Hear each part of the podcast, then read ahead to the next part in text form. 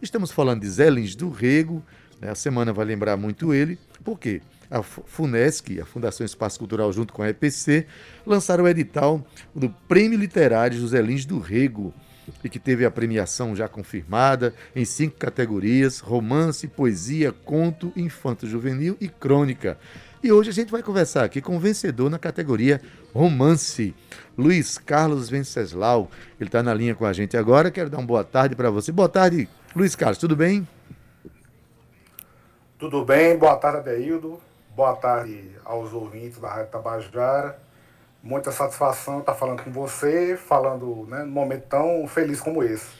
Pois é, eu perguntei se estava tudo bem, mas eu imagino, né, num momento como esse, que a gente está privado de sair, a gente está ainda começando, começando agora a liberar o coração para né, a vida cotidiana, externa e tal. De repente você é agraciado com, com uma premiação que vai trazer um romance impresso onde você pode interagir melhor com a sua literatura, não é isso?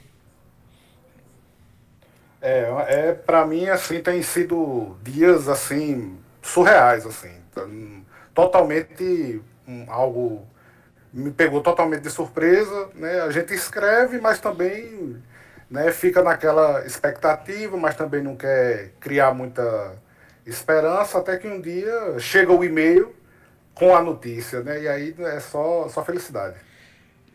É, quem não quer receber um e-mail assim na vida, olha, é, Luiz Carlos Venceslau, é paraibano de João Pessoa, fez jornalismo na UFPB, né, já fez parte de um, de um fanzine chamado Jornal, Jornal de Alzheimer, que interessante, criou um blog de contos, também tem, é, é, fez letras na UFPB, graduação em arte e mídia pela UFCG e mestrado em jornalismo, enfim.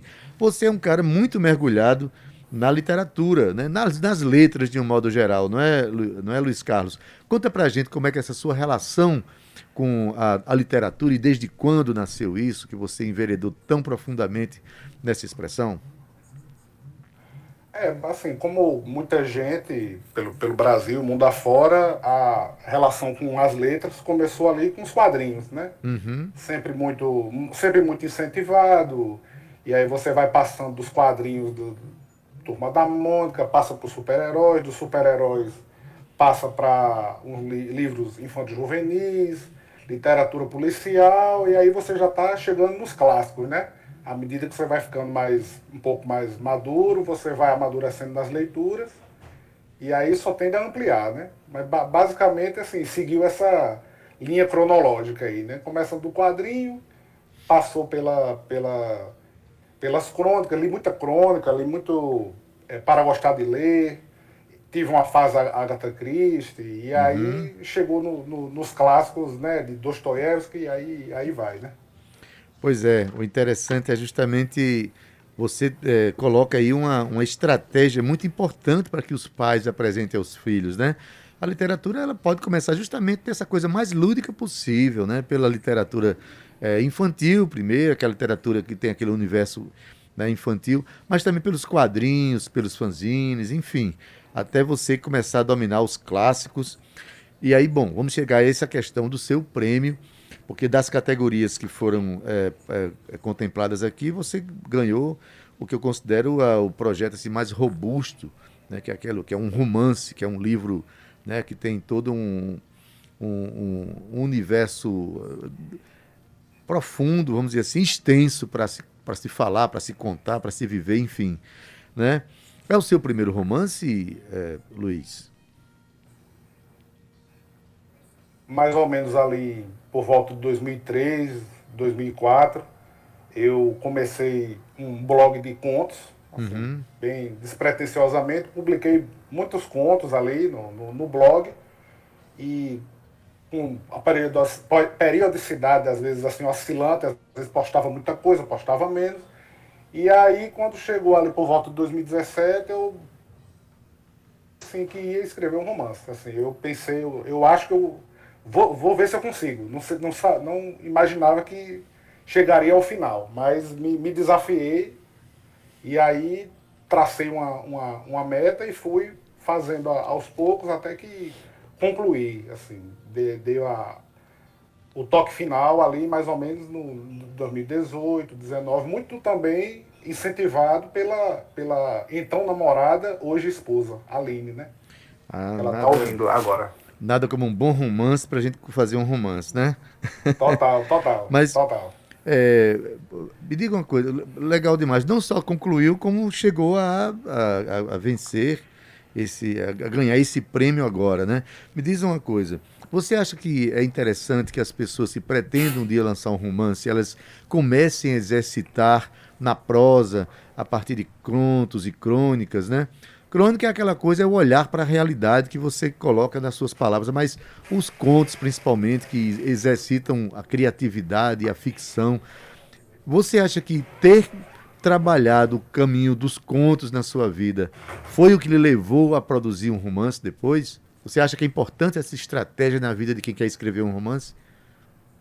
É, eu, eu assim, a, a princípio no, no, no, na escrita você começa muito focado nas suas próprias experiências e, uhum. e tenta fazer ali um, um é, colocar no papel, quase como uma espécie de diário. E a partir daí você começa a tentar desenvolver pequenos enredos, e aí esses enredos vão se tornando mais complexos, até chegar num ponto que você consiga é, costurar um, um, uma linha grande e aí ir engordando ela com outros elementos, até que você tenha uma narrativa com fôlego suficiente, né? com, começo, meio e fim, com objeto, com, com um estilo também, que aí é uma, uma questão bem mais complicada para você até desenvolver uma assinatura, mas com certeza eu acho que você tentar pelo menos tentar fazer um mini conto que seja uma frase, um aforismo, já é um, um primeiro passo para experiências mais, mais complexas, né? Mais... Para ir azeitando as engrenagens da criação, né? O exercício é Isso. é importante, né? O exercício perene, Total. permanente de você escrever, você começa Isso. a dominar cada vez mais a linguagem. Agora, tem uma coisa que está escrita aqui no seu, no seu currículo que eu esqueci de falar, que é importante. Você também é compositor, rapaz. Você tem, tem a banda de pop rock Fuga de Saturno, na qual você é o principal compositor. É, você. Essa música que você produz, ela aparece dentro do, do seu romance, que a gente vai começar agora a falar justamente do produto em si. Sim. É, o músico é. aparece nesse, nessa história, nesse romance? Hum, assim, de alguma a, forma? A, a, a, música, ela, ela surgiu, ela surge de um, falando assim, de uma maneira bem grosseira, ela meio como surge de outra parte do cérebro. Assim, ela tem uma outra.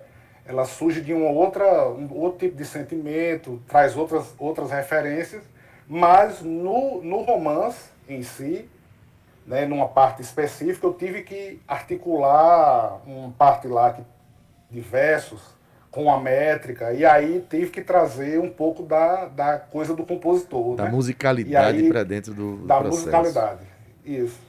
Isso. Fantástico. É, eu tive que ir lá citar lá um. Criei um repentista lá e aí eu tive que colocar alguma coisa para esse repentista falar. Pois é, e a gente vai chegar agora justamente no que, que no, na, nos diálogos estéticos que você tem dentro da sua obra, né? Você tangencia aí o, é, ou dialoga com o regionalismo dos anos 30, com a literatura de cordel, com a mitologia sertaneja e o realismo mágico latino-americano dos anos 60. Pois é, você. É, é muita coisa para você trazer para dentro de, um, de uma estética, de uma única obra. Como é, como é que é isso aí? Como é que isso se organiza dentro dos seus sentimentos e dentro da sua criação? Tanta, tanta experiência e tanta informação. É, o, o, o, o regionalismo, ele, assim, ele já permeia a vida, né? A gente que é, que é uhum. do, do, Nordeste, a gente que é da, da Paraíba a gente já tem contato com essas obras já desde cedo, já, já vive isso, do, do, do conhecimento de, tanto de Zé Lins, de Graciliano, Jorge Amado. Essa turma toda, para nós, ela faz, ela faz sentido de uma maneira diferente, talvez, do que para outras pessoas, porque a gente ali vive o contexto, a gente entende ali a questão, que é estar tá nesse lugar chamado sertão, do Nordeste, a zona da mata.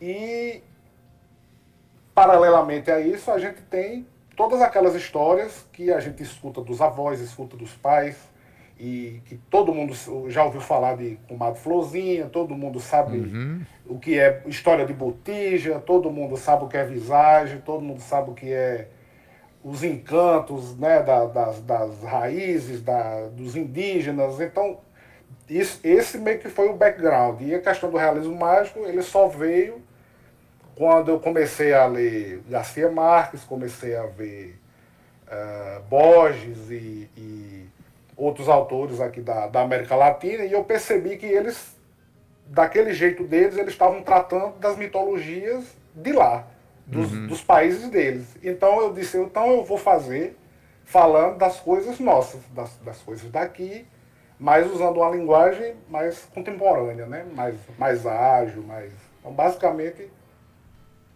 Beleza. esse paralelo aí. Tudo isso está dentro do romance Encanto da Pedra, de Luiz Carlos Venceslau, que é vencedor do Prêmio Literário Zé Lins do Rego, é, produzido pela FUNESC e pela EPC. Diga uma coisa, é, isso vai resultar em 200 livros que serão é, feitos a partir, com esta obra, dos quais você fica com 50 para vender, enfim, para dar o destino que você acha que deva, deva dar. E 150 desses livros vão ser distribuídos em, nesse, na, na, na, rede de, de, bibliotecas estadual aqui da Paraíba. Né? Qual, qual é o, o seu projeto a partir desse livro, além dos 50 que você vai pegar aí? Diz aí, Luiz Carlos, para gente. É, o, proje o projeto, assim, eu já, eu já meio que já tinha dado andamento a, a outro projeto, já estou já na, quase na metade do segundo livro, e tentar a, aproveitar agora, porque realmente se tratou de um, um foi um, um, impulso assim, sem imensurável, para continuar escrevendo, para continuar buscando e, e procurando né, mais referências e, e tentar compor uma obra mesmo. E seguir em frente escrevendo, porque depois de um, de um carimbo desse, é logo na, na, na, na, homenagem para Zé Lins, assim, é, é, é, bastante uma benção mesmo, assim, me senti bem é, um, um, um, impulso para assim, olha, continue agora. Assim, aqui tá, tá aqui o seu primeiro passo, agora faz teu nome, né? Pronto, essa sua fala é uma fala consagradora. Eu, eu acho que é a fala que define tudo, assim. Depois de, um, de você ver um exercício literário e receber o, né, um, uma, ser avalizado, sofrer, receber assim é, o carimbo, como você diz, né, de qualidade de um, de um prêmio literário que é feito à luz dos Elins do Rego, eu acho que é fantástico e daqui para frente certamente outras produções aparecerão. A gente deseja para você aqui muito sucesso na tua carreira literária, tá? A Paraíba vive uma profusão, como eu tinha falado para Pedro Santos, de feiras literárias, de festas literárias. Esse movimento é muito forte. E que bom que você está produzindo a sua obra e está sendo é, está sendo reconhecido por ela, tá bom? Luiz Carlos, um forte abraço para você. Tem no nosso programa sempre um apoiador do seu trabalho e um ambiente onde você pode divulgar a sua obra, tá bom? Tá bom, agradeço bastante e espero voltar para falar de outras coisas, inclusive da banda, que a gente tá para lançar aí um, um single agora em dezembro, a gente já está finalizando, já tem capa.